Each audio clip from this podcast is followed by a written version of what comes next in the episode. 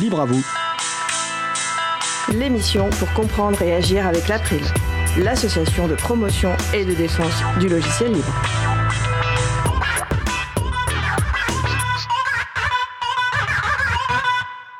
Bonjour à toutes, bonjour à tous. Les plateformes participatives libres, et en particulier Decidim et Agorasso, ce sera le sujet principal de l'émission du jour.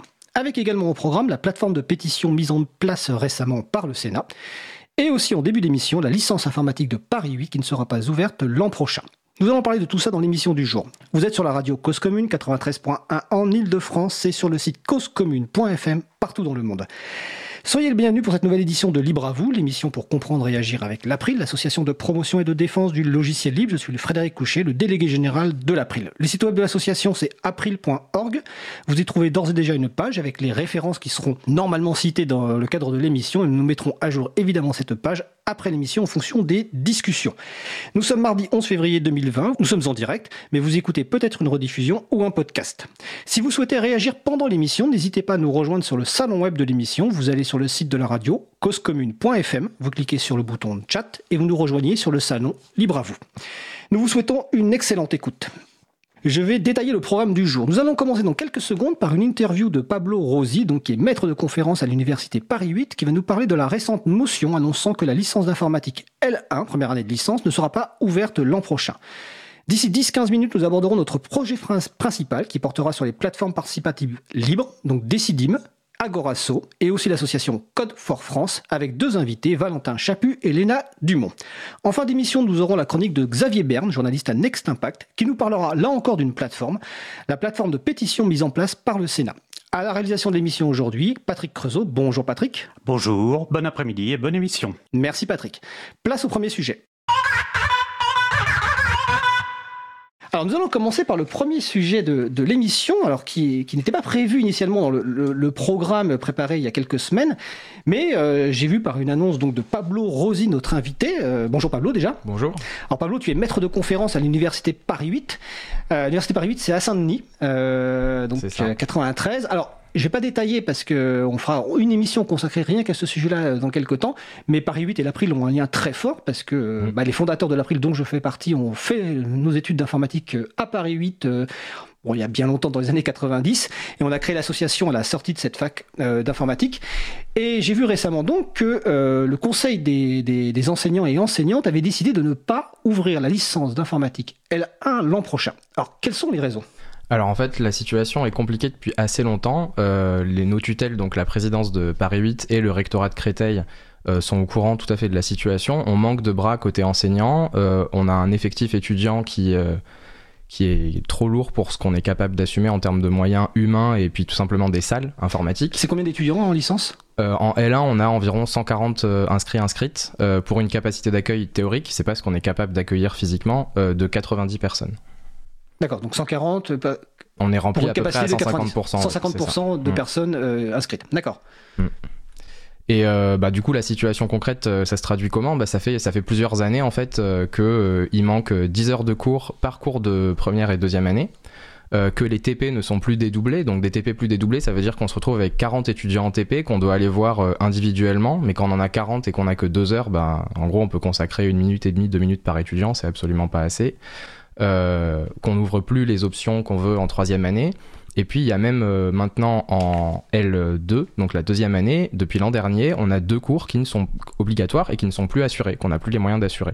Et tout ça, c'est malgré une équipe pédagogique hyper investie euh, qui fait énormément d'heures complémentaires. Alors quand on parle d'heures complémentaires à l'université, c'est un peu compliqué à comprendre quand on n'est pas dans ce microcosme. Explique-nous.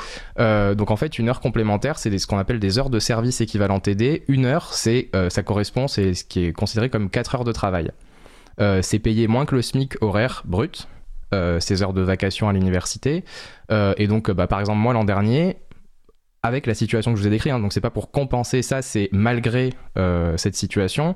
Euh, j'ai fait 186 heures complémentaires, ça correspond à peu près à 5 mois de travail supplémentaire.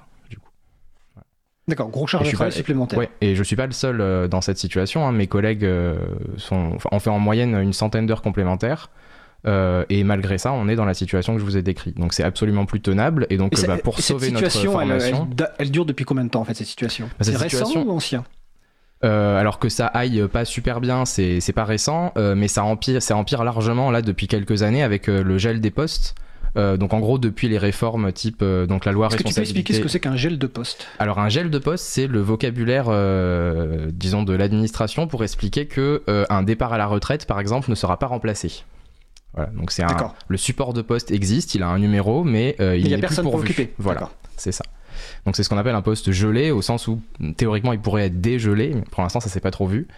Euh, et donc, bah, typiquement, avec les départs à la retraite ou d'autres types de départs, euh, par exemple de collègues qui sont recrutés ailleurs, euh, une promotion ou quelque chose comme ça, bah, en fait, comme ils sont, ces postes-là sont pas remplacés, on se retrouve avec des enseignants de moins en moins nombreux, avec toujours le même nombre d'étudiants et, et, du coup, on n'y arrive plus. Quoi. Alors, je pense que cette décision prise a dû être une décision difficile. Est-ce, dans ah quelles conditions a été prise? Est-ce que c'est l'unanimité? Est-ce qu'il y a eu beaucoup de discussions? Et, qu'est-ce que vous espérez concrètement avec cette décision? Parce que c'est une décision très forte. Hein. Euh, alors oui, c'est oui, c'est extrêmement euh, extrêmement difficile à prendre comme décision. On s'aborde pas son outil de travail. Il y a le truc, euh, ce pourquoi on donne énormément de sa vie, matin, et ce pourquoi on se lève le matin, et ce dans quoi on s'investit à ce point-là.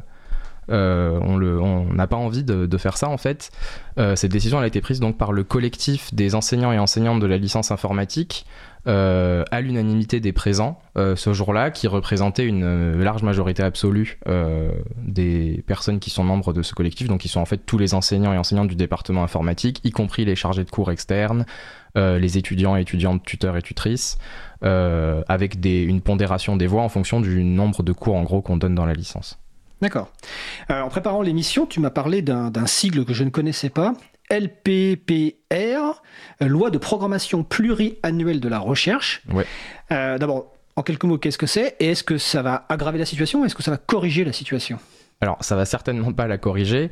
donc, la loi de programmation pluriannuelle de la recherche, c'est une loi qui est donc pas encore. alors, il y a eu des fuites un petit peu, mais elle est, elle est pas encore publique. En revanche, il y a trois rapports qui ont été faits par trois groupes de travail qui donne en gros le contenu et le corps et les orientations que va prendre cette loi.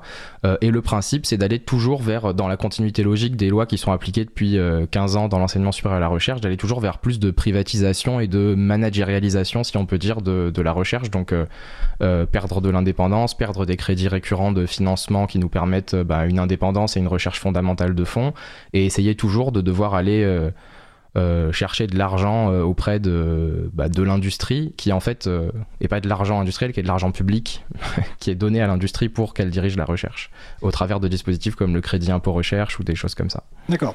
Alors je rappelle que vous pouvez intervenir sur le salon web et il y a Pitrouille sur le salon web qui, qui dit Waouh, il faut être sur quelle planète ces dernières semaines pour pas avoir entendu parler de la LPPR je suppose quand même que je suis pas tout à fait le seul à avoir entendu parler exactement de ce sigle-là, même si je vois bien de quoi ça il, est question. Donc en tout cas, si vous avez des questions pour euh, Pablo ou direction, euh, n'hésitez pas.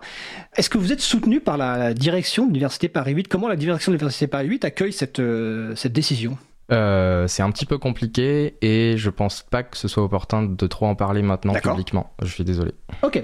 Et au niveau du, du ministère, est-ce que vous avez eu des, des échos ou euh, alors au niveau du ministère, non, pas encore. En revanche, il se trouve que par un hasard de calendrier, euh, le lendemain du jour où on a réussi à réunir le collectif des enseignants-enseignantes de licence informatique, il y avait le CNESER, alors qui est le Conseil national euh, enseignement supérieur de l'enseignement supérieur de la recherche mais il y a un autre E quelque part je sais pas enfin en gros c'est une instance du ministère qui n'a qui n'a qu'un pouvoir consultatif puisqu'il y a des élus mais qui du coup pour nous soutenir a produit une motion de soutien à notre à notre action et qui a décidé de ne pas valider toutes les demandes de renouvellement de maquettes des diplômes de Paris 8 pour la rentrée 2020 d'accord.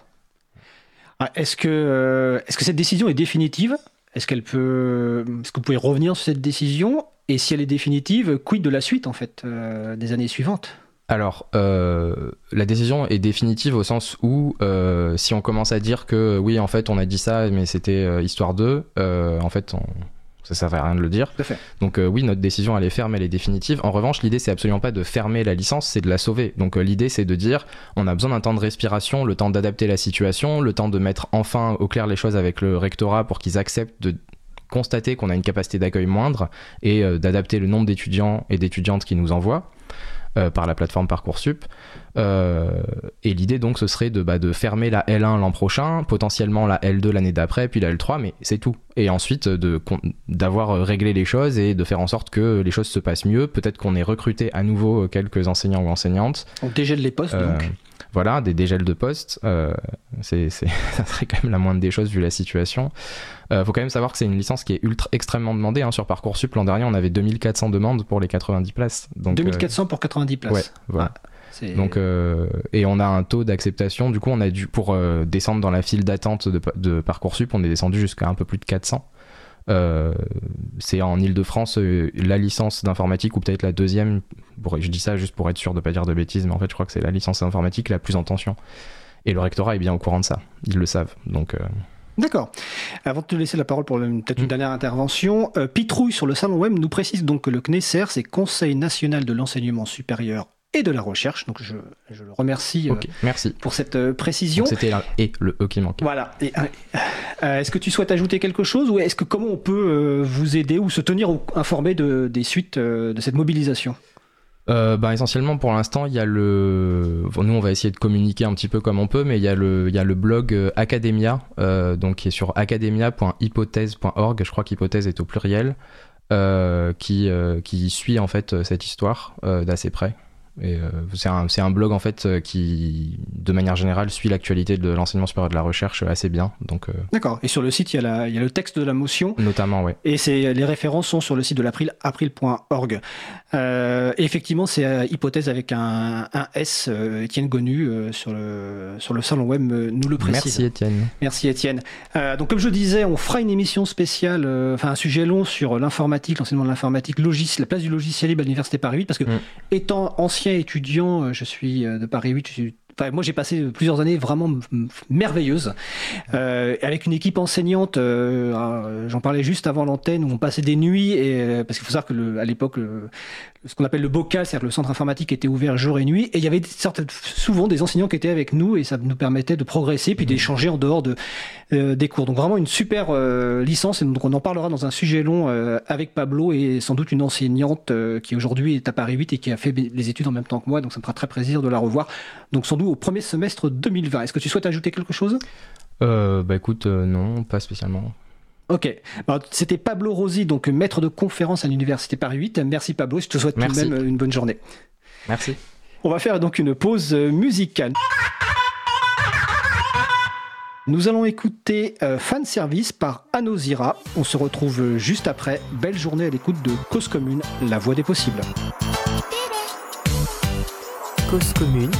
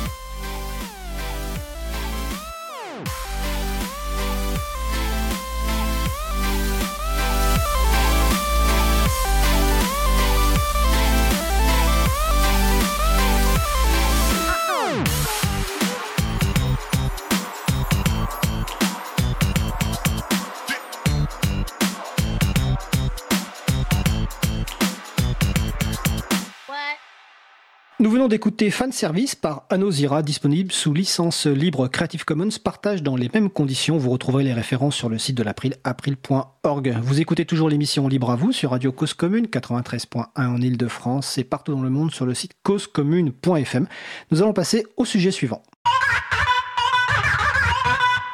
Nous allons poursuivre par notre sujet principal qui va porter sur les plateformes participatives libres. Donc nous allons parler notamment de Decidim et Agorasso, évidemment on va expliquer tout ça. Également l'association Code for France, euh, l'entreprise Open Source Politics avec donc nos deux invités que je vais commencer par présenter. Tout d'abord Léna Dumont, chargée de communication d'Open Source Politics. Bonjour Léna. Bonjour. Valentin Chaput, cofondateur de Code for France et d'Open Source Politics. Bonjour Valentin. Bonjour. Alors, nous allons parler donc de, plateformes participatives et on va commencer par bah, l'une historique quelque part et qui, prend beaucoup d'ampleur qui s'appelle euh, Decidim, euh, qui veut dire, je crois, nous décidons. En catalan. En catalan. Première question déjà, c'est quoi une plateforme déjà participative libre? En, une phrase déjà, une ou deux phrases. Ben, c'est une plateforme qui permet de mener des démarches de démocratie participative ou de gouvernance ouverte euh, et qui est basée sur un logiciel libre contrairement à d'autres. Alors contrairement à d'autres dont on a parlé euh, dans une cas d'une émission, alors je me souviens plus quelle date, mais on retrouvera ça avec notamment euh, Caroline euh, Corbal. alors Decidim, donc c'est né en Espagne, à Barcelone, dans un contexte un peu particulier et tout à fait intéressant. Alors qui veut nous raconter un petit peu cette histoire de Decidim? Donc visiblement c'est Léna Dumont. Léna. C'est moi. oui, en fait c'est né à Barcelone, Decidim. Donc c'est un investissement public pour un logiciel libre et euh, l'objectif euh, de, de, ce logiciel, c'était de mettre en place un plan d'action municipal co-construit ou co-écrit avec euh, les citoyens de Barcelone. C'est un logiciel qui aujourd'hui peut être utilisé à, d'autres échelles. Il a été utilisé pour une ville, mais il peut être utilisé pour des associations dans le cadre d'une organisation interne ou d'une gouvernance interne.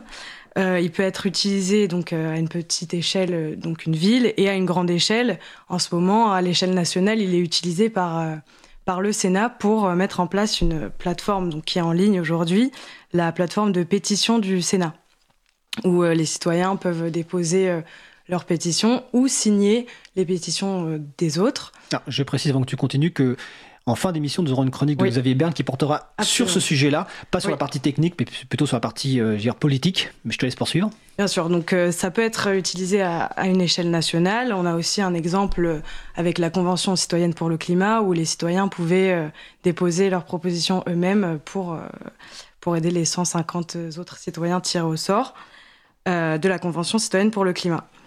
Euh, c'est un logiciel libre qui euh, euh, a été utilisé par les, villes voisines de Barcelone au, tout départ et qui s'est développé un petit peu, donc les villes voisines, etc., pour créer une communauté. Donc, on sait qu'un logiciel libre a besoin d'une communauté pour fonctionner. Donc, il y a eu des contributeurs de ce logiciel libre autour de Barcelone. donc, la communauté s'appelle MetaDecidim et euh, chaque contributeur vient euh, discuter. Donc il y a, y a, une progression du logiciel en fait. Chacun euh, apporte un peu sa pierre à l'édifice et, et développe surtout des nouvelles fonctionnalités qui peuvent être utilisées par d'autres d'autres utilisateurs de Decidim. Alors, est-ce que je peux me permettre de te poser deux, questions? La première, tu as dit que c'était dans le cadre donc d'un plan pour Barcelone, pour la mhm. municipalité. Donc, si je me souviens bien, c'était avant des élections.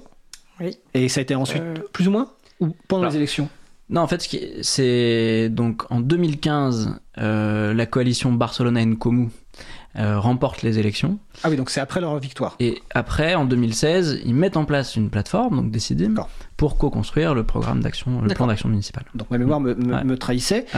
Euh, et donc ça a été mis euh, tout de suite en, logiciel libre. Mais il y a aussi un second point qui me paraît très intéressant, sur lequel je voudrais que tu, reviennes tout à l'heure. Hein. c'est la partie charte aussi. C'est-à-dire qu'un euh, engagement, un certain nombre d'engagements euh, qui participent au fait que bah, finalement il y a de réciprocité, que d'autres villes effectivement autour de Barcelone euh, utilisent cet outil. Ça sera un point important. tu commençais à parler des fonctionnalités. Pour être un peu plus concret, aujourd'hui, si une structure veut utiliser Decidim, quelles fonctionnalités majeures cette plateforme propose? Alors les fonctionnalités, ça, ça, dépend en fait complètement du projet de participation que les associations, villes ou même pays veulent, veulent, veulent développer. et il y a donc les peut-être Valentin peut peut les, décrire mieux que moi. Valentin je peux, compléter, mais effectivement, donc euh, Decidim, c'est euh, un peu une sorte de Lego de la participation, et on peut créer des démarches qui sont très différentes et qui sont basées sur des briques des fonctionnalités. Et donc on a des appels à idées, hein, des propositions qu'on va pouvoir, euh, sur lesquelles on va pouvoir mettre des commentaires, des votes, euh, éventuellement euh, des jetons de soutien, des, des, amendements participatifs, etc. Donc c'est un module qui est très riche. On a des questionnaires donc qui permettent de faire des petites enquêtes. on a des modules de vote sur des budgets participatifs. Ça c'est une des grandes fonctionnalités de Decidim. on a des modules de rencontres qui permettent d'annoncer un agenda d'événements et donc de rendre participatif aussi des réunions physiques. Et puis euh, ensuite, il y a des fonctionnalités euh, euh, un peu plus originales de tirage au sort, on pourra peut-être y revenir, donc de pétition, un dépôt et signature de pétition, et puis tout simplement d'actualisation d'une démarche avec des petits blogs, avec des pages d'actualité, etc. Et donc mise bout à bout et agencée différemment selon des calendriers qui peuvent varier d'une institution à l'autre, être des espaces ouverts ou fermés, etc. On a une, finalement une pluralité des démarches qui sont rendues possibles par des et ça couvre un large usage possible pour les organisations euh, diverses et variées. Euh, Léna, je te laisse poursuivre sur les, villes proches donc, de Barcelone qui, avaient, euh, qui ont contribué à l'amélioration de, cet outil-là. Voilà, donc en fait, de fil en aiguille, ça a créé une communauté qui, qui s'appelle aujourd'hui Meta Decidim et euh, cette communauté donc euh, échange sur le logiciel. Euh, elle fonctionne autour d'un contrat social autour du logiciel. et en fait, toutes les décisions sont prises démocratiquement via, via cette communauté Metadecidim. et c'est devenu en fait une communauté internationale aujourd'hui, grâce à, des contributeurs dont nous faisons partie, donc Open Source Politics, on a développé euh, euh, des, plateformes de participation et de démocratie euh, participative en France, donc plusieurs échelles. Et on a aussi donc aujourd'hui Mexico, la ville de Mexico, qui l'utilise, le gouvernement italien, Helsinki. elle est aussi utilisée au Québec, cette plateforme. le gouvernement belge, éventuellement, l'utilise aussi. Et euh, voilà. Donc euh, aujourd'hui, euh, on fait partie des plus grands, enfin, des plus grands contributeurs de, de, cette communauté en développant des logiciels en France et ailleurs on va y revenir sur cette euh, partie contribution et aussi le modèle économique parce que c'est assez mm, mm, mm, intéressant et ce sera l'occasion d'expliquer quel rôle joue euh, Open Source Politics. D'ailleurs, j'aurais peut-être une question sur le nom que vous avez choisi pour cette structure, mais euh, on va revenir sur la charte parce que c'est. alors, on va le rappeler. Donc, premier point, c'est un logiciel libre, donc c'est une licence particulière qui s'appelle l'Afero General Public License, mais ce qui est en plus, et ce qui paraît intéressant dans cette démarche-là, c'est la charte qu'est-ce qu'il y a exactement dans cette charte? Quels sont les points les plus importants dans cette charte? Et, quel apport ça a par rapport au simple fait que ce soit un logiciel libre? Qui veut répondre?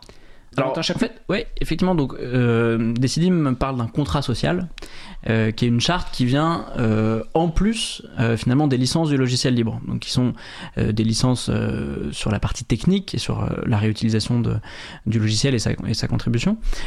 mais au-delà des aspects techniques, il y a aussi un usage qui est encadré pour se revendiquer de la communauté des Mais donc cet usage, il doit garantir la traçabilité euh, des données et des contributions. Hein, c'est-à-dire que euh, on ne fait pas n'importe quoi avec l'expression des citoyens sur la plateforme. On doit garantir euh, d'abord l'intégrité, donc c'est-à-dire qu'on a des outils sur la plateforme qui sont directement dans le code qui permettent de vérifier que quand un citoyen s'exprime, sa contribution n'est pas euh, réécrite, transformée euh, ou complètement censurée, effacée. Hein. Il y a des traces de, tous ces éléments. Euh, et l'idée de Decidim, c'est d'avoir une traçabilité de bout en bout. C'est-à-dire qu'on part d'une idée exprimée par des citoyens et on peut aller jusqu'à la réalisation concrète d'une politique publique et montrer tout le cheminement administratif, technique, financier qui conduit donc de l'idée à la réalisation. À côté de cela, il y a une transparence des données, donc par défaut, il y a une API qui couvre maintenant une API, c'est une interface de programmation qui permet du coup de, réutiliser des données de Decidim et de les afficher ailleurs, notamment. Euh, on a euh, des données qui par défaut sont accessibles et téléchargeables sur la plateforme, hein, en open data, données ouvertes. Euh, on a des enjeux de protection de l'utilisateur, c'est-à-dire que là aussi, par exemple, ses emails, son email qui est utilisé pour la création du compte n'est pas exposé aux administrateurs qui pourraient en faire n'importe quoi derrière. Et notamment le réutiliser pour euh, envoyer des communications qui ne sont pas liées à la plateforme. C'est-à-dire que c'est un environnement finalement complet. Sécurisé finalement pour la personne qui contribue via Decidim. Voilà, d'une certaine manière, c'est la garantie pour le citoyen qui va utiliser la plateforme et contribuer que d'une part, il y a une traçabilité sur ce qu'il dit, euh, que ça ne peut pas être effacé, euh, trafiqué, euh, etc. Et d'autre part que ces données ne vont pas être réutilisées à des fins qui ne sont pas celles qu'on peut espérer attendre dans, une, dans, un cadre démocratique. Et donc ces règles-là du contrat social s'imposent finalement aux utilisateurs et aux administrateurs notamment qui mettent en place des démarches avec des CIDIM. Et après il y a tout un débat juridique sur voilà la portée euh, de ce contrat social. Pour bien comprendre, euh, c'est-à-dire que si quelqu'un, une structure met en place des CIDIM, elle est contrainte par le fait que ce soit un logiciel libre, mais elle est aussi contrainte par cette charte. C'est-à-dire qu'elle ne peut pas mettre en place cette plateforme sans respecter cette charte-là. En tout cas, elle ne peut pas faire partie de la communauté, la communauté décidée, mais être reconnue comme telle et. Euh, et c'est une sorte de, de, tampon de, de transparence. Exactement. Cette communauté décidée. Exactement qui rajoute euh, un, donc du coup une couche juridique et politique euh, aux, licences techniques. D'accord. Mm. Et aussi l'autre côté intéressant dont a parlé aussi Léna, c'est quelque part un, partenariat public commun parce qu'en fait euh, il y a des municipalités, il y a des structures associatives et puis il y a aussi des entreprises. Alors justement, quel rôle joue une entreprise comme Open Source Politics dans cet écosystème des CIDIM Qu'est-ce que vous, vous, quelle est votre pierre à l'édifice ou comment vous utilisez des CIDIM Léna? Léna Dumont? Euh, alors en fait, on accompagne des projets participatifs, euh, quel que soient-ils, euh, tant qu'il y a vraiment un projet de faire participer une communauté. Nous, on a une expérience dans le logiciel euh, Decidim, parce qu'on le connaît depuis, depuis, depuis 2016. On le regarde de, de, France, et puis maintenant, on a, on a quand même une expérience, même aux différentes échelles. Euh, que ce soit pour une ville, pour une région, pour un département, etc. Et euh, on accompagne ces villes. Donc souvent, elles viennent, euh, donc ces villes ou ces, organisations, elles viennent nous chercher en fait en disant voilà, on veut, on veut installer une plateforme Decidim, on sait que vous avez une expérience. est-ce que vous pouvez nous aider à, l'installer? Donc nous, on apporte notre expérience technique dans le logiciel parce qu'on a des développeurs dans notre équipe mais aussi sur le point, euh, enfin sur le, volet conseil en fait, parce que euh, tout dépend du passif de l'organisation qui vient vers nous. Si euh, c'est la communauté qu'ils veulent faire participer n'a jamais participé à quoi que ce soit et surtout pas en ligne, alors on va commencer par, par exemple, une grande question qu'on posera à la communauté et ils viendront y répondre, les, enfin les citoyens viendront y répondre, etc. Euh, s'il y a déjà une expérience de participation ou même une expérience online, euh, on, peut, euh, on peut essayer de pousser un peu le, processus participatif avec d'autres fonctionnalités que permettent Decidim. En fait, Decidim, c'est c'est un logiciel qui permet de faire quelque chose de très simple comme quelque chose de très complexe. Et il faut de l'accompagnement. Il faut de l'accompagnement. Et donc vous, votre modèle finalement de... Parce que vous êtes une entreprise, Open Source Politics. Oui. C'est donc de faire payer, ce qui est normal, cet accompagnement, que ce soit l'accompagnement dont tu parles humain, mais aussi l'accompagnement technique, peut-être peut-être au niveau de programmation, euh, bah, installation aussi. C'est ça, c'est-à-dire que l'avantage du, l'avantage du logiciel libre, c'est que le client, donc qu'il soit public ou privé, peut choisir déjà euh, le cadre dans lequel est déployé Decidim. C'est-à-dire que soit il fait appel à notre paquet avec hébergement, maintenance, support, soit il peut choisir de l'héberger sur son serveur ou de nous demander à nous de venir l'héberger, l'installer sur son serveur. Et dans les deux cas, on peut intervenir et apporter notre, notre brique technique. Et puis à côté de cela, en réalité, la participation, nous, notre expérience depuis maintenant quand même quelques années, c'est que ça ne s'improvise pas. D'abord, il y a un certain nombre de, Bon, de je crois qu'il y a des gouvernements de qui pensent règles. que ça s'improvise. oui, peut-être, peut-être, mais bon, nous on sait que ça, ça marche moins bien dans ce cas-là. Euh, et, et donc dans ce cadre-là, euh, ça transforme finalement le rôle des animateurs, qui soient donc des élus, euh, des agents publics, euh, des euh, animateurs de communauté dans une entreprise, une association, un réseau. Euh, forcément, l'apport d'un outil va transformer un petit peu leur, euh, leur manière de fonctionner. Euh, et puis, euh, ben, surtout, il faut euh, euh, arriver à construire euh, une démarche qui a du sens de bout en bout, qui apporte un vrai pouvoir aux citoyens et euh, les bons supports aussi hors de la vie numérique, parce qu'on sait que les bonnes démarches arrivent à combiner ce versant euh, en ligne euh, et euh, une participation qui est rendue possible aussi hors ligne par d'autres biais, etc. Oui, parce qu'on sait très bien que certains outils euh, informatiques peuvent réduire la participation. Exactement. Et c'est- on parle Exactement. de la fracture, mais c'est donc c'est c'est important. Exactement. Et donc ce volet d'accompagnement, de conseil, bah, c'est une autre autre finalement activité. Donc on a le- la technique et, et l'accompagnement. Et puis dans certains cas, effectivement, on est amené nous-mêmes à développer des nouvelles fonctionnalités sur Decidim et donc à les reverser ensuite à la communauté. D'accord. Est-ce que vous vous reconnaissez derrière le terme qui est à la mode depuis quelques années de civic tech? Ou pas du tout? De moins en moins. De moins en On a, moins. on a participé à, sa, à son essor euh, en France. Euh, C'est un terme qui vient évidemment des États-Unis où il y a eu des déclinaisons de plein de choses en tech. Euh, et la Civic Tech, l'idée c'était d'avoir des outils qui renforcent l'engagement des citoyens, la participation démocratique, y compris entre les élections, parce qu'il n'y a pas que les élections. Et euh, le corollaire, c'était aussi renforcer la transparence des institutions, des organisations qui mettent ces démarches en place. Euh, dans les faits, aujourd'hui, c'est un terme qui a été aussi beaucoup détourné euh, dans un, une stratégie euh, start-up euh, de vendre euh, des projets, une croissance Startup Nation. Voilà, exactement. Et donc, finalement, la dimension civique a un petit peu disparu euh, et en fait, c'est beaucoup des entreprises qui se deviennent des prestataires des gouvernements. Euh, donc, on parle plutôt de GovTech si on veut rentrer dans le plutôt que de civic tech, parce Donc que la GovTech, finalité, GOV, quoi, comme voilà. Gov, comme voilà, on est au service des- de nos clients qui sont des gouvernements plutôt que des, des citoyens. Euh, et donc aujourd'hui, le terme sans doute ne, ne convient pas complètement, et ou en tout cas si on l'utilise, nous on rajoute quand même une dimension qui a été beaucoup développée à Barcelone, euh, qu'ils appellent la technopolitique, c'est-à-dire que c'est le numérique apporte énormément de choses, euh, mais il faut en faire un usage critique et stratégique. C'est-à-dire que c'est pas du tout solutionniste. Là où euh, le discours ambiant sur la civic tech, c'est que on met un nouvel outil, ça va transformer la démocratie, ça va être génial. Et à nouveau, ça ne s'improvise pas, c'est beaucoup plus complexe. Euh, Il y a des jeux de pouvoir derrière aussi, euh, et des modèles économiques différents euh, qui peuvent avoir une incidence sur la finalité. C'est pour ça qu'on se reconnaît beaucoup dans ce que fait Decidim, à travers le logiciel libre, le contrat social, et finalement aussi l'inspiration, l'ambition de Barcelone depuis le démarrage de ce projet. D'accord. Alors je jette un œil sur le salon web. N'hésitez pas à venir participer à la discussion donc euh, sur causecommune.fm bouton chat. Donc il y a Pitrouille qui nous euh, signale l'article donc euh, de Silex Info. Le contrat social de Decidim vers des logiciels libres à mission.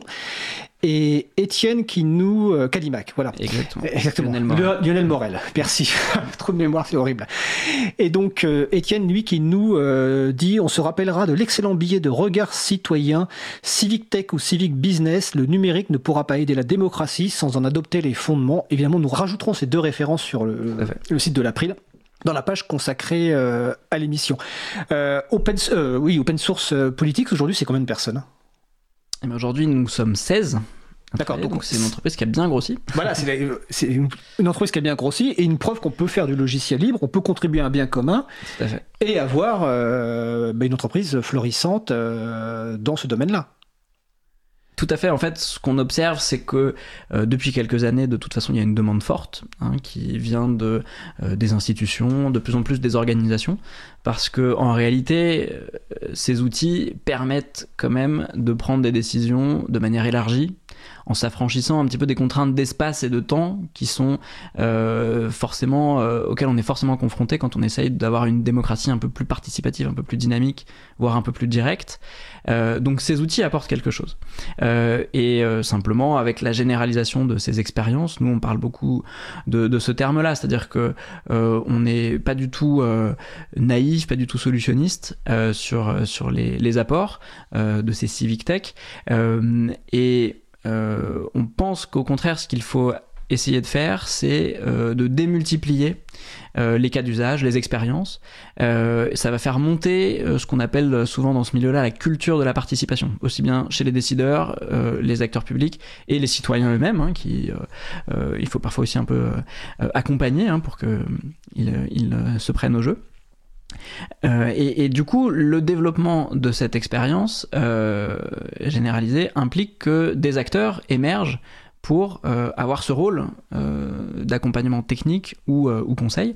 Et l'intérêt du logiciel libre, et on le voit avec Decidim, c'est qu'il y a une communauté qui maintenant se crée à travers l'Europe de différents prestataires qui peuvent accompagner des institutions et travailler à l'amélioration du commun.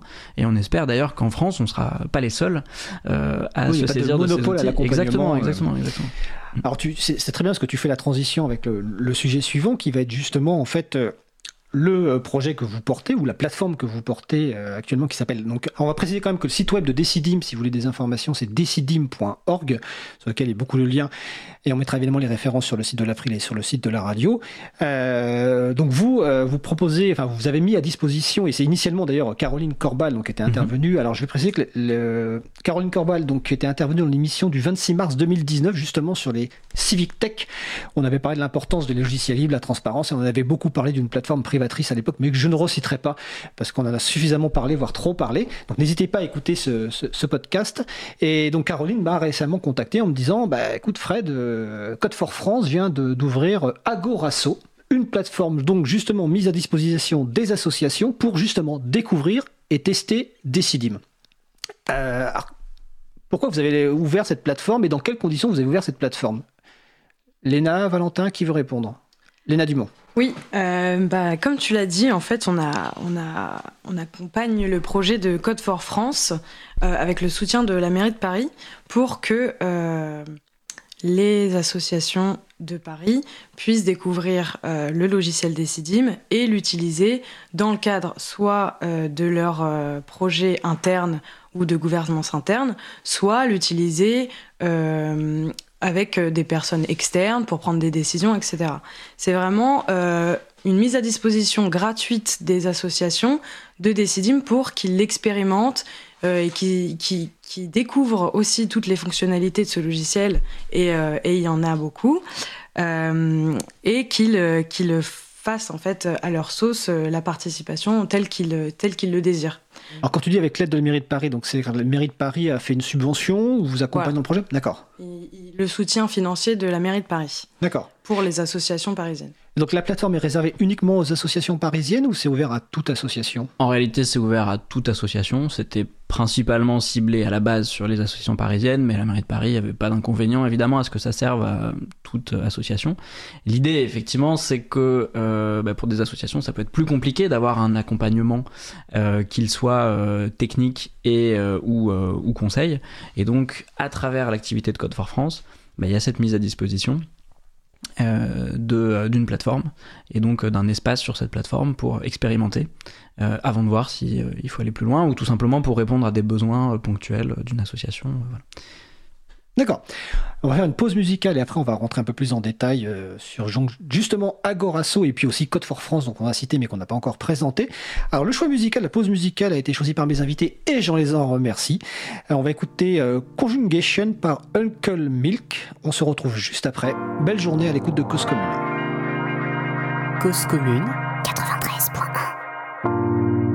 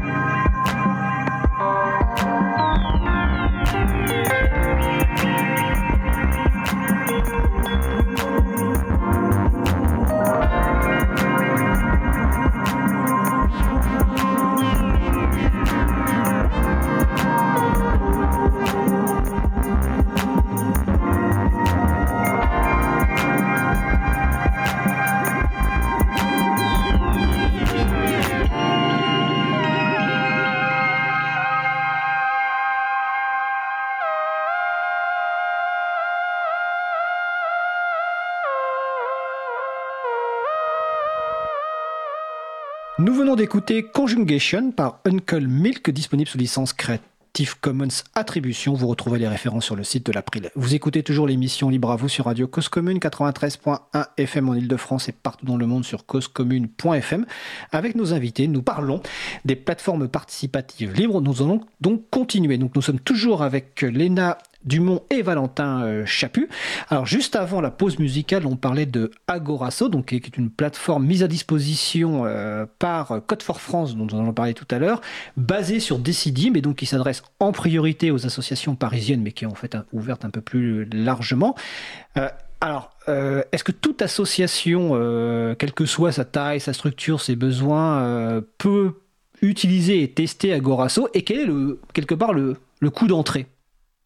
Valentin Chaput ou Léna? Qui? Non, euh, Valentin, euh, Valentin. Excusez-moi, Léna Dumont. Euh, non, il n'y a pas de coût d'entrée, justement. C'est un peu ça qui est mis en, en avant. Et euh, surtout, euh, toutes les associations qui le désirent euh, peuvent euh, en bénéficier. Donc, c'est une plateforme Decidim qui est euh, totalement mise à, à leur disposition et gratuitement. Euh, oui, c'est un plus pour chaque association voulant tester en fait euh, la participation en ligne. Euh, sachant que euh, parfois une association a du mal à s'organiser euh, du simple fait que tous les adhérents ou tous les, contributeurs de, l'association ne sont pas disponibles au même, moment ou, euh, ou n'habitent juste pas au même endroit. Donc c'est une façon de s'organiser. Decidim permet, de, mieux s'organiser, de mieux connecter les personnes sur un même espace. Et donc le site, alors je vais le citer parce que je ne l'ai pas cité pour le moment, c'est agorasso.codefort.fr. On mettra évidemment les références sur le site de l'April et sur le site de la, de la radio. Et donc, il y a un accompagnement qui est fait, euh, parce que comme tout à l'heure, dans la première partie, Valentin euh, Chaput expliquait l'importance de l'accompagnement dans les outils de participation, euh, à la fois pour la, la prise en main de la partie technique, mais aussi pour l'accompagnement euh, des gens qui ne sont pas forcément habitués de ces, de ces outils-là. Donc, Code for France, alors déjà, bah tiens, explique-nous, Valentin, euh, ce qu'est Code for France, déjà, première question.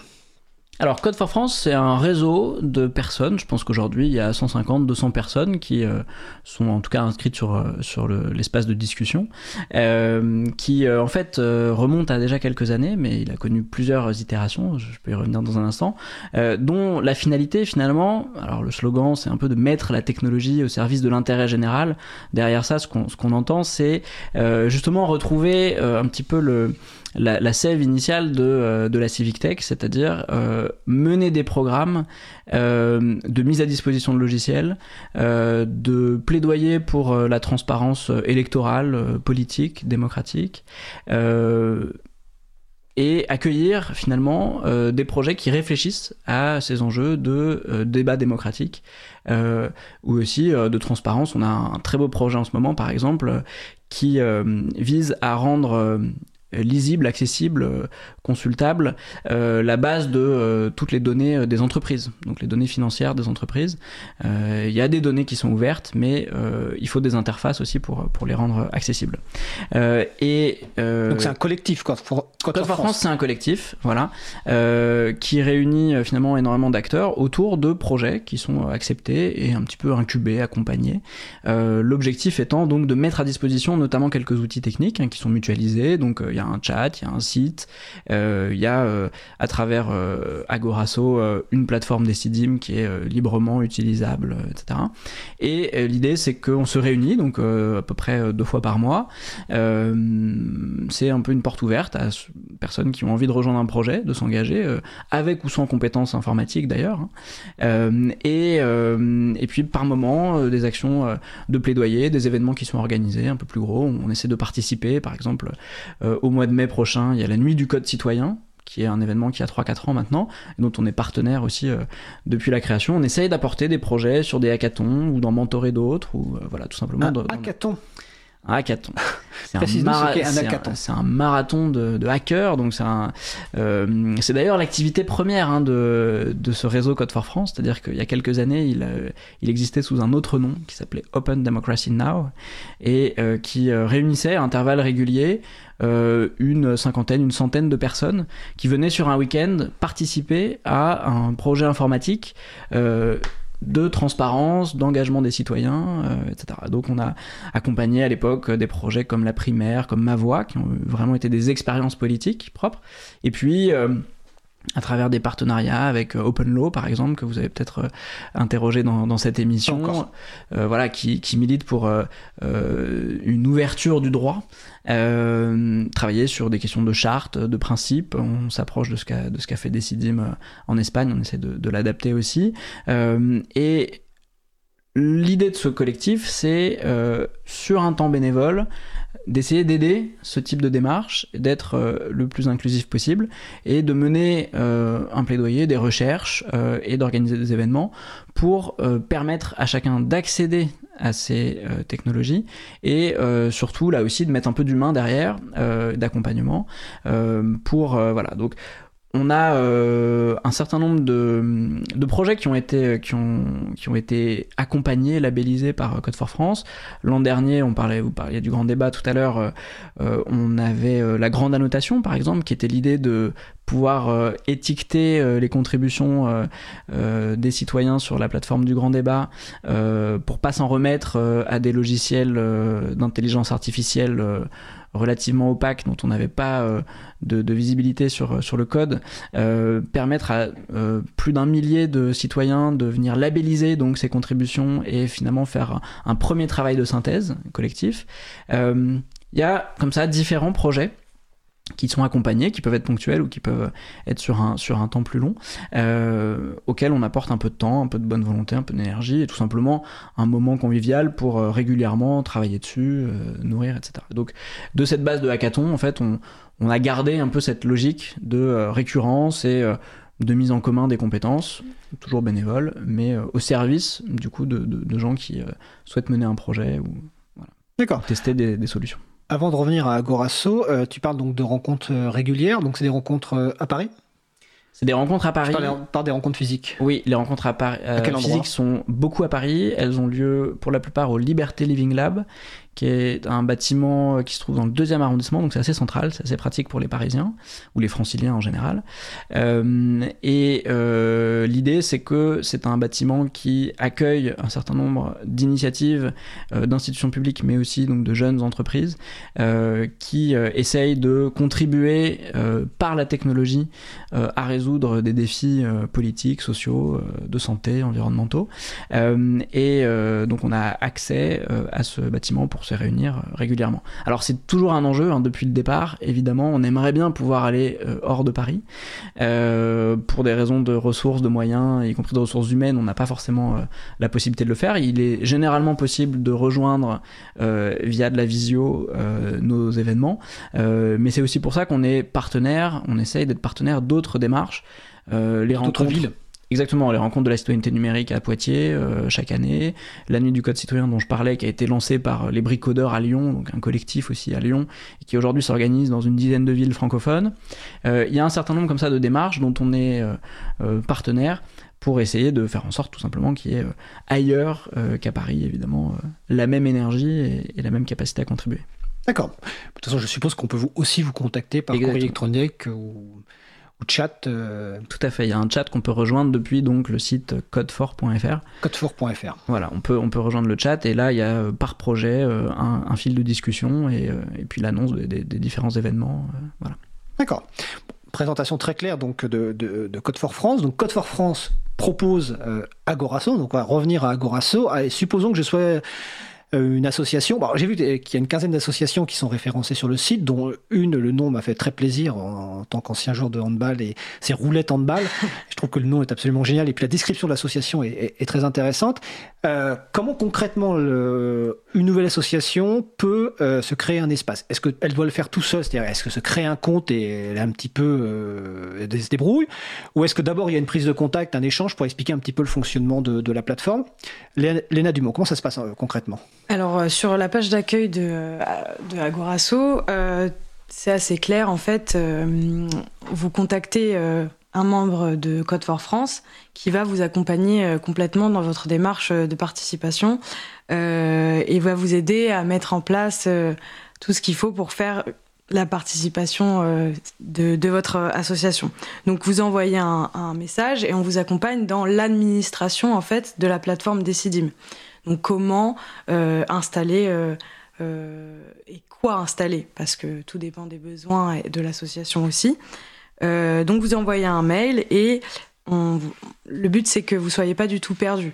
Aussi, avant d'envoyer votre mail, si vous avez juste par curiosité envie de savoir, il y a aussi des notices qui sont disponibles directement sur la plateforme Agorasso. On vous explique un petit peu comment se déroule le l'installation et euh, l'inscription sur la plateforme Agorasso euh, de votre association. Alors par exemple, il y a euh, aujourd'hui des, des, associations euh, qui se sont juste inscrites et euh, leur, leur, le nom de l'association apparaît sur, sur la plateforme et ils n'ont pas encore démarré le processus de participation. Il y en a d'autres qui ont entamé ce, ce processus. Donc par exemple Open Law qui a mis alors le projet c'est de mettre eux ils font des formations euh, c'est une association qui fait des formations. Euh, et ils ont mis en place leur, euh, je crois, leur présentation.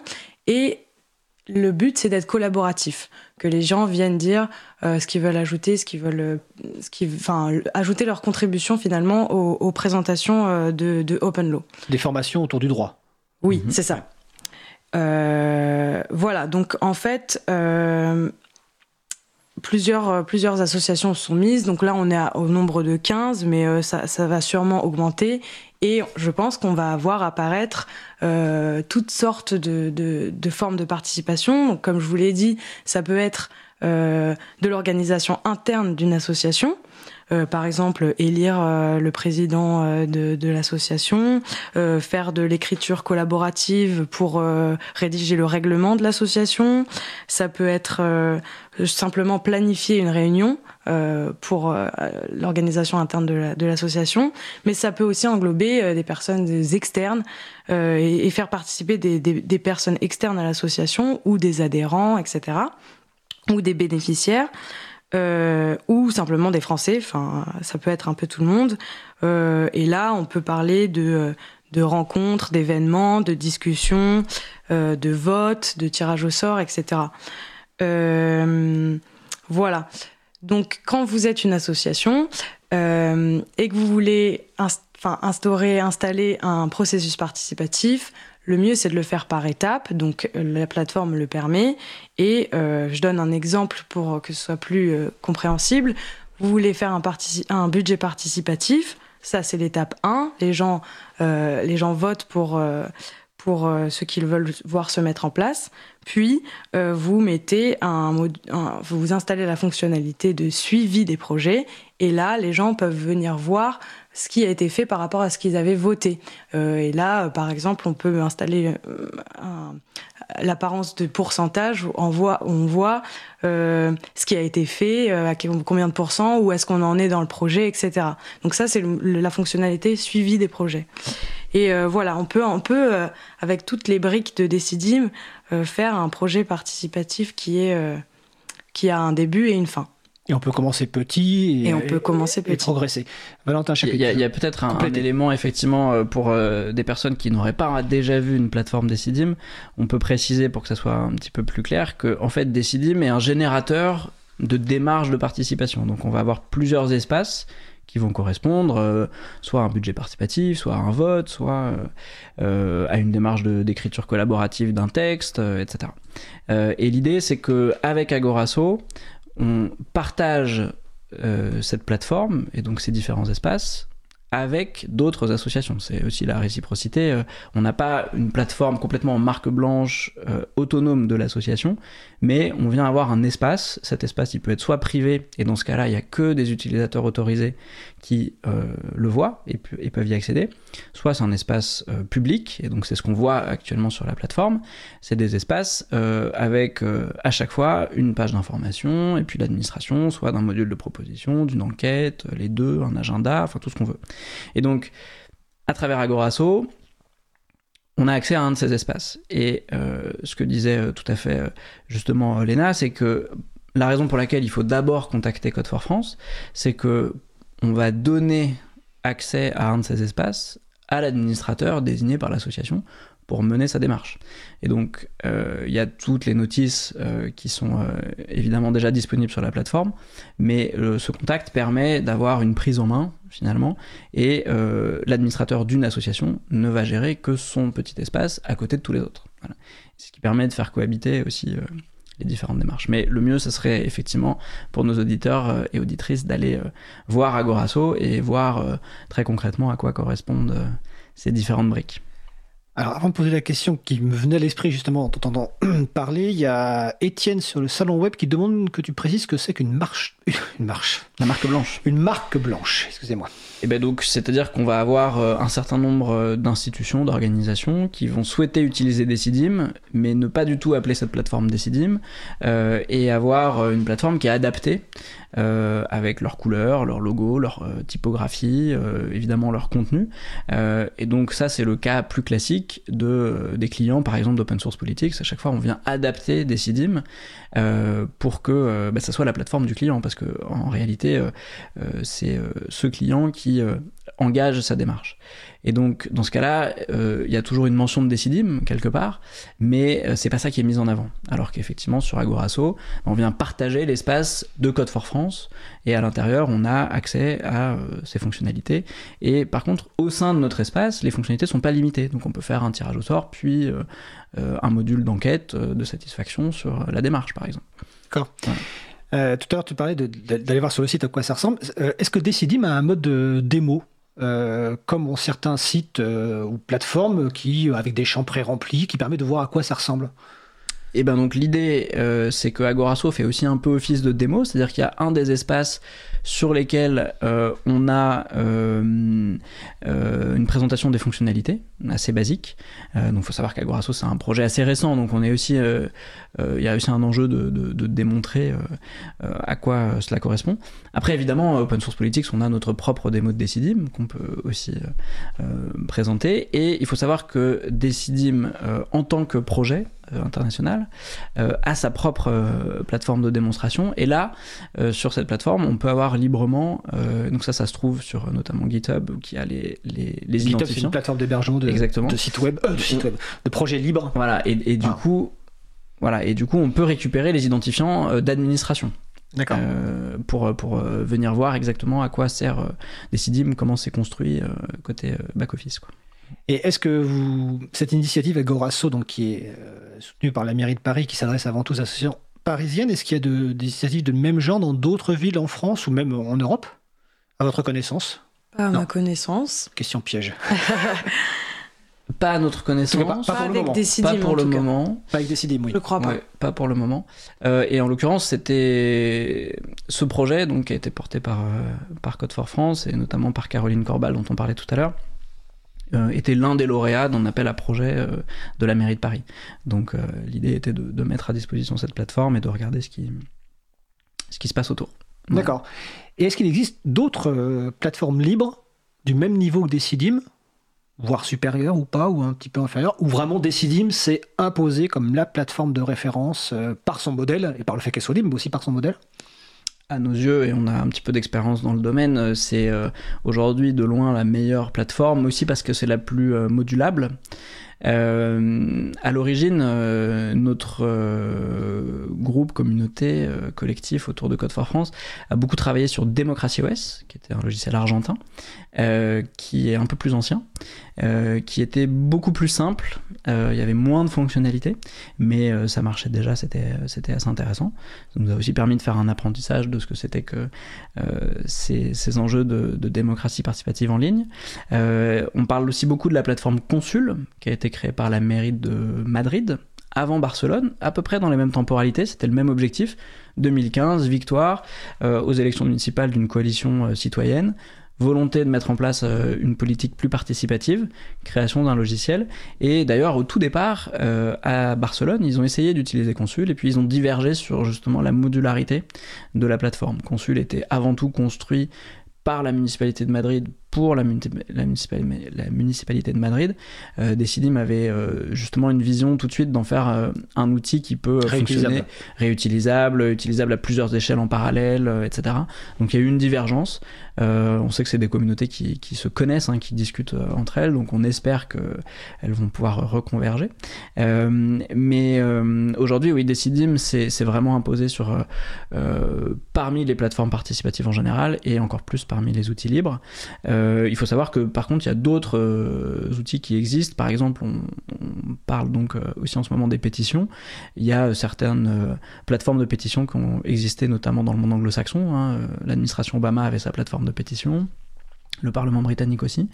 L'intérêt de Decidim, c'est finalement d'avoir un outil qui permet ces multiples usages et donc qui donne encore plus de liberté derrière dans l'utilisation. D'accord. Alors, Gibus m'en voudrait si j'oublie de poser la question, parce qu'en préparant l'émission euh, sur l'un des salons euh, de l'April, euh, donc Gibus demandait pourquoi sur le site de Code for France, il y a le choix d'utiliser le terme numérique plutôt qu'informatique? Valentin. C'est une très bonne question à laquelle on n'a pas forcément réfléchi au, préalable. c'est amusant parce que nous, dans notre domaine, en anglais en tout cas, on parle plutôt de digital democracy, donc euh, plutôt digital. Et justement, en, France, on ne dit pas démocratie, démocratie digitale, on dit euh, démocratie numérique. Je ne sais pas pourquoi ce terme s'est imposé plus qu'informatique. Euh, j'ai l'impression que c'est un peu dans le langage courant. le mot numérique est utilisé largement. et donc, il, a, il a décliné été décliné de, cette manière. Je sais que l'étymologie numérique renvoie plutôt aux chiffres, aux nombres, euh, et donc peut-être au code aussi, hein, qui à la base euh, peut être euh, binaire, mais c'est une bonne question qui est avec une réponse ouverte parce que c'est, un choix presque inconscient, je dirais. D'accord. Alors autre question, et j'avais dit que j'allais la poser tant que j'y suis dans les questions comme ça. j'y vais. La structure, donc l'entreprise s'appelle Open Source Politics autour du logiciel libre. Et c'est marrant d'avoir choisi ce terme-là. Enfin, pourquoi avoir choisi ce terme open source alors que justement l'open source vise à enlever tout le côté politique dans le sens vie de la cité qui est porté par le free software, par le logiciel libre. Alors, pourquoi ce choix de ce terme? Alors, si on fait un petit peu d'histoire de, ce terme, à l'origine, euh, Open Source Politics a été créé sous forme d'un meet-up associatif en 2015. Euh, et on cherchait un terme qui euh, exprime euh, notre ambition de l'époque, c'est-à-dire de discuter de ces nouvelles technologies démocratiques. et la nouvelle manière de faire de la politique à partir de là. Et ce qui nous distinguait d'autres acteurs en France, c'était l'open source, c'est-à-dire le fait qu'on rende ouvert et accessible le code source plateformes. Et euh, finalement, euh, ce terme s'est assez vite imposé. Euh, il avait été utilisé préalablement par une de nos inspirations, Santiago Siri, qui était le fondateur de Démocratie OS cofondateur en Argentine et qui avait écrit un article qui s'appelait Open Source Politics. Et donc on s'était dit que c'était intéressant de, reprendre ce terme et puis il est resté parce qu'il nous convenait bien.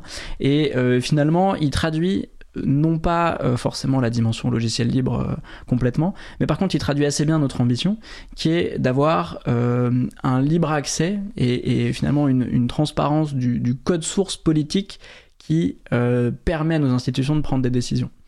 Et voilà, ça se retranscrit assez bien par Open Source Politics. D'accord.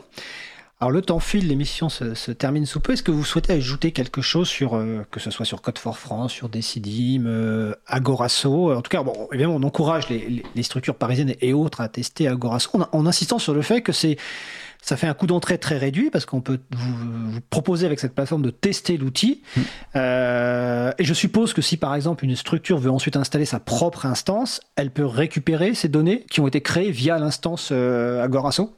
Elle peut être accompagnée pour le faire. Et donc, euh, effectivement, euh, après, l'idée euh, de Code for France, c'est de permettre à un maximum de personnes de devenir autonomes aussi dans la gestion de, leurs outils.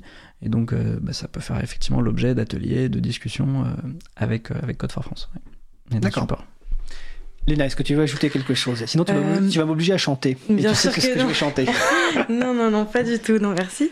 Euh, je veux bien ajouter que euh, si euh, vous avez été curieux et si ça vous intéresse de connaître ce que peut rendre Decidim via des processus participatifs, vous pouvez aller sur notre site internet opensourcepolitics.eu et vous avez un tas de références qui sont nos références.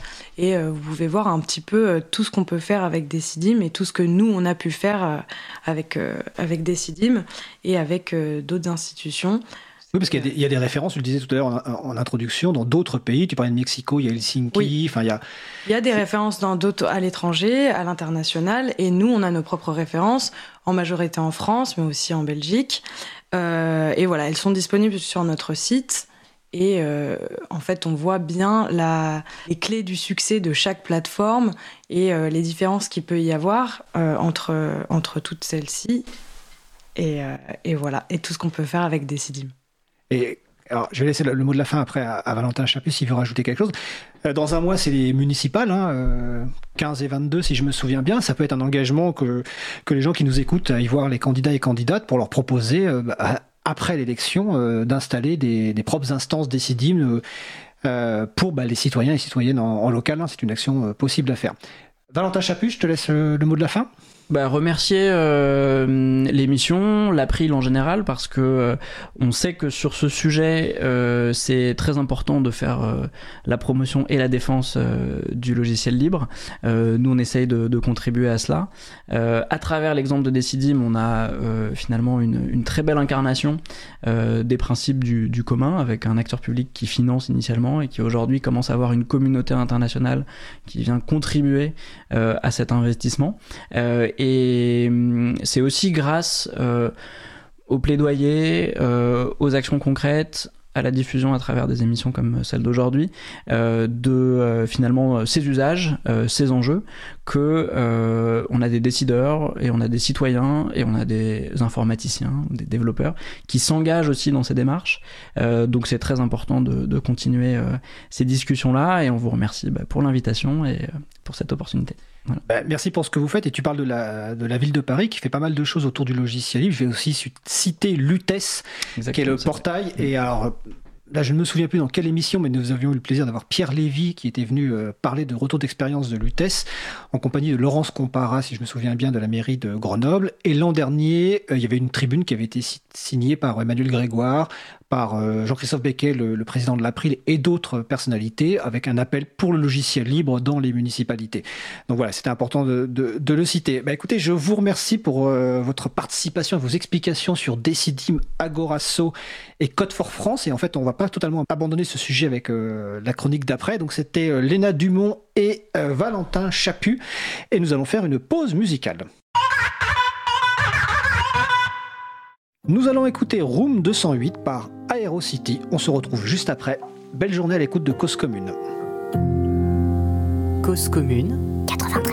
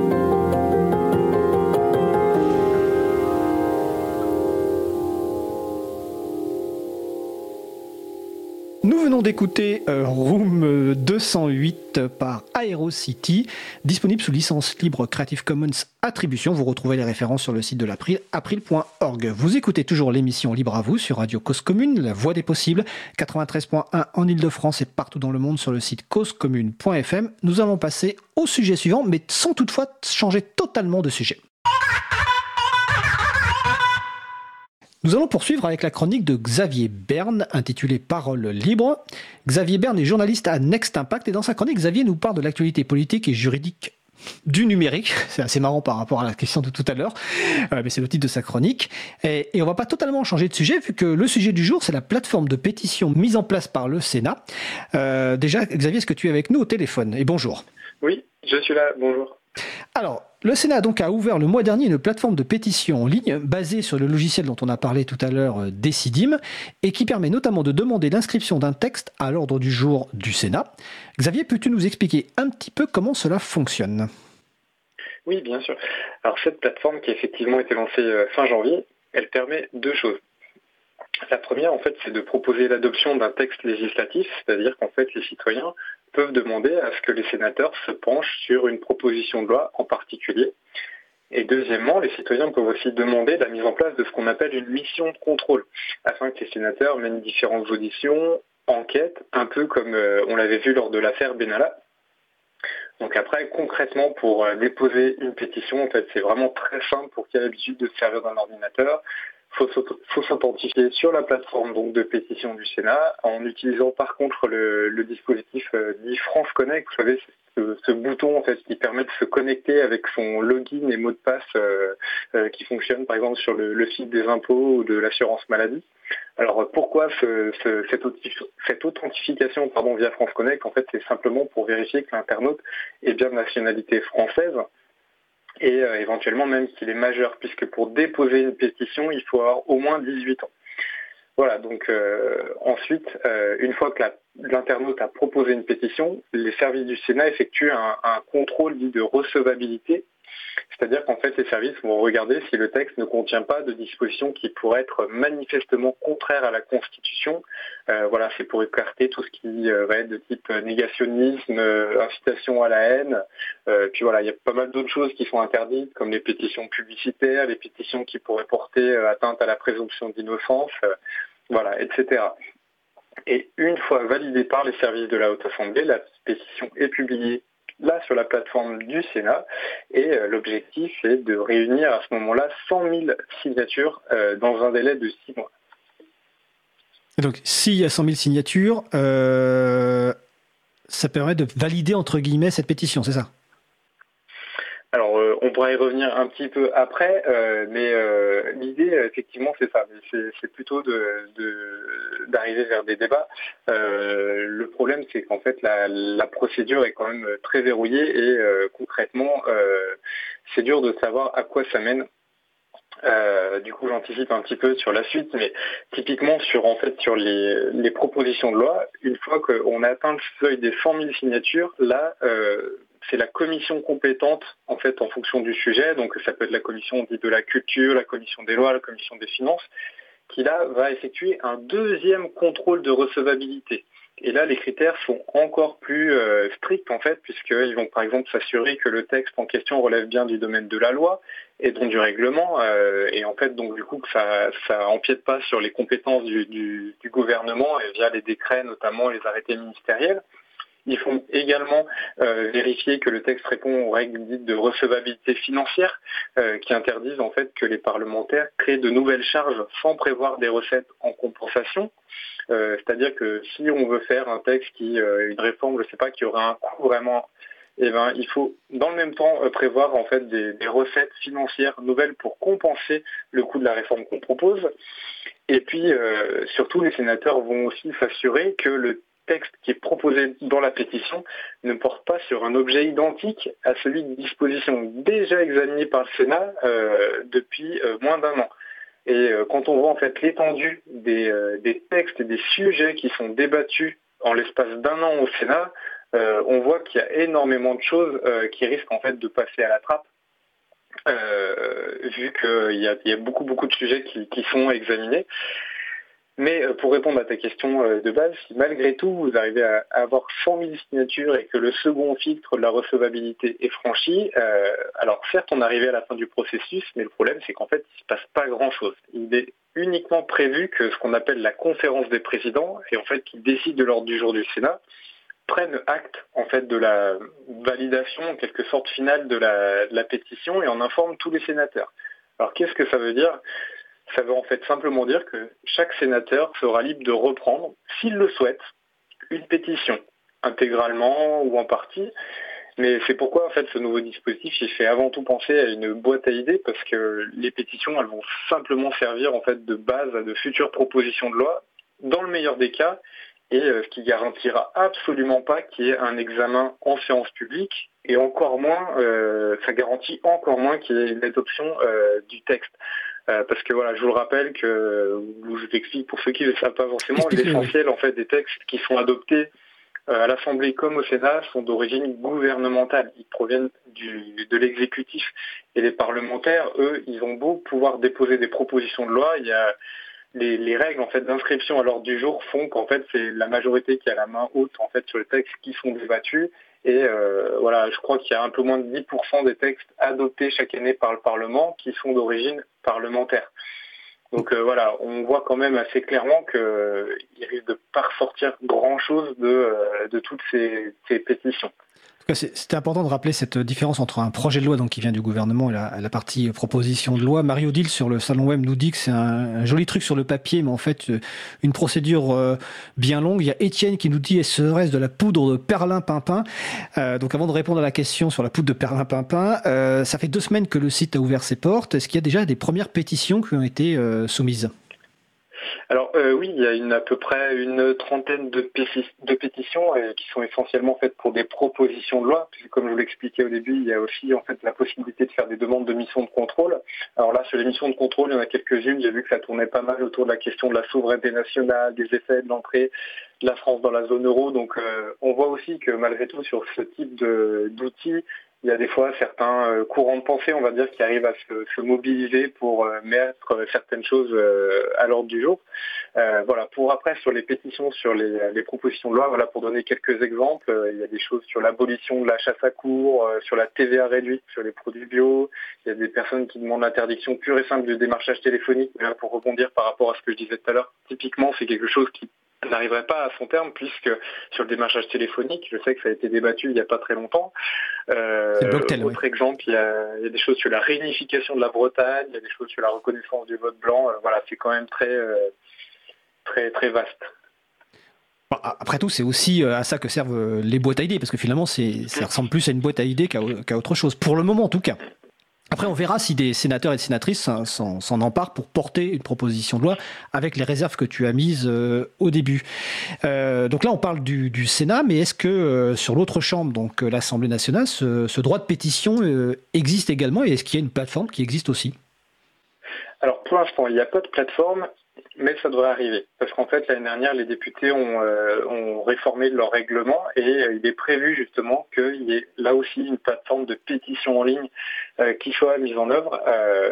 donc voilà, elle n'a pas encore vu le jour, mais je pense que ça ne devrait pas tarder parce que j'ai vu passer il n'y a pas très longtemps, en fait, comme quoi un marché était en passe d'être signé pour que cette plateforme soit, soit mise en œuvre.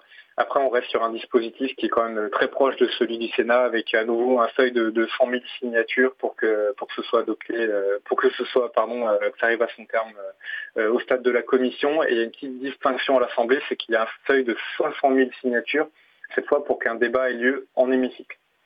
Bon, bah, c'est pas gagné. Je crois que Valentin Chaput veut peut-être apporter une précision ou réagir rapidement. Valentin? Non, bah merci euh, déjà à Xavier Berne pour euh, le suivi de ce dossier et puis, euh, et puis ses commentaires. Peut-être je voulais juste préciser, puisque nous avons développé donc la plateforme du Sénat, le, recours à France Connect, parce que c'est aussi une innovation. pour la première fois, France Connect est utilisé sur ce type d'outil pour donc authentifier les auteurs des pétitions, mais aussi les signataires. Et ce qui est intéressant, c'est que le Sénat a volontairement fait le choix d'un système qui anonymise par rapport au Sénat les signataires. C'est-à-dire que euh, la connexion est déportée vers France Connect, qui renvoie simplement la confirmation que le signataire euh, est bien un citoyen qui a le droit de signer une pétition. ou une citoyenne. et le Sénat ne possède pas de données sur ses signataires. Et donc ça, c'est un usage assez innovant, assez intéressant sur le plan technique. Voilà. Et puis après, c'est vrai qu'on verra ce que, ce que donne ce nouveau service. moi, je crois assez au rapport de force qui peut s'introduire aussi si des pétitions sont d'un seul coup très populaires. Je pense que ça sera quand même assez dur de complètement les occulter. C'était Valentin Chaput d'Open Source Politics et Code for France qui intervenait dans le sujet d'avant. Euh, Xavier, est-ce que tu souhaites ajouter quelque chose? Non, c'est bon, merci. Bah écoute, en tout cas, merci pour ce sujet et évidemment pour le suivi de ce sujet et bien d'autres. Et on se retrouve le mois prochain pour la prochaine chronique. Je te souhaite de passer une belle fin de journée. Merci, pareillement. Au revoir. Au revoir. Alors nous approchons de la fin de l'émission. Nous allons terminer par quelques annonces.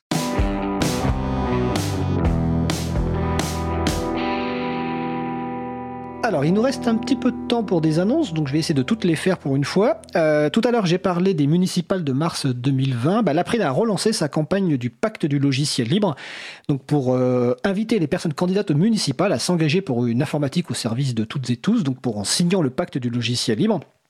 Et cette année, nous participons aussi au pacte pour la transition, qui est un pacte plus large, qui propose 32 mesures. Donc le, pacte pour, du logiciel libre, c'est sur le site candidat.fr avec un S ou sur le site de l'April, april.org. Et le pacte de la transition, c'est pacte-transition.org. Donc n'hésitez pas à aller vous renseigner. Aujourd'hui, en régie, nous avons le plaisir d'avoir de nouveau euh, Patrick euh, Creusot. T'as pas besoin de mettre ton micro, t'inquiète pas. C'est juste pour annoncer qu'en fait, nous avons mis en ligne une interview bonus en vidéo de Patrick. Nous lui avons posé trois questions. Donc vous pouvez la consulter sur le site de l'April, april.org. Euh, sinon, dans les autres annonces, je regarde. Ah, si, je vais faire une petite improvisation, un petit quiz. Euh, bientôt, il va y avoir le nouveau t-shirt de l'April qui va être un, t-shirt en lien avec l'émission de radio. Dans le cadre de l'émission tout à l'heure, j'ai menacé euh, gentiment euh, Léna de chanter une chanson. La première personne qui me signale, soit par courriel, soit sur un réseau social, soit sur un salon web, quelle est la référence qui se cache derrière ça, gagnera un t-shirt de l'April dédié et spécialement à la radio. C'est pas très compliqué, je vous l'assure. Donc n'hésitez pas à, répondre. Euh, sinon, je vous lance aussi une annonce importante concernant donc euh, Chapril, le site chapril.org sur lequel nous offrons des, nous proposons des services libres en ligne et accessibles à tout le monde. Deux nouveaux services ont été ouverts. Le premier, c'est un service de drop, de partage de fichiers. De fichiers. Donc c'est drop.chapril.org. Le site est basé, enfin la, plateforme est basée sur le logiciel libre Firefox Sand. Et un deuxième service qui est encore plus attendu, c'est un service basé euh, sur Nextcloud qui permet de partager des fichiers, de synchroniser des agendas, des contacts, etc. Donc le site c'est valise.chapril.org. Ah, on me dit que le standard s'excite. C'est, c'est peut-être moi qui m'excite, mais quand je parle de Chapril, euh, non c'est Étienne sur le salon web qui, en fait, Patrick en régie regarde rarement le salon web, donc je suis obligé de lui faire des signes des fois. Euh, donc je vous invite vraiment à aller sur chapril.org, c'est deux nouveaux services et un grand merci à Laurent et Romain, les animateurs de ces nouveaux services.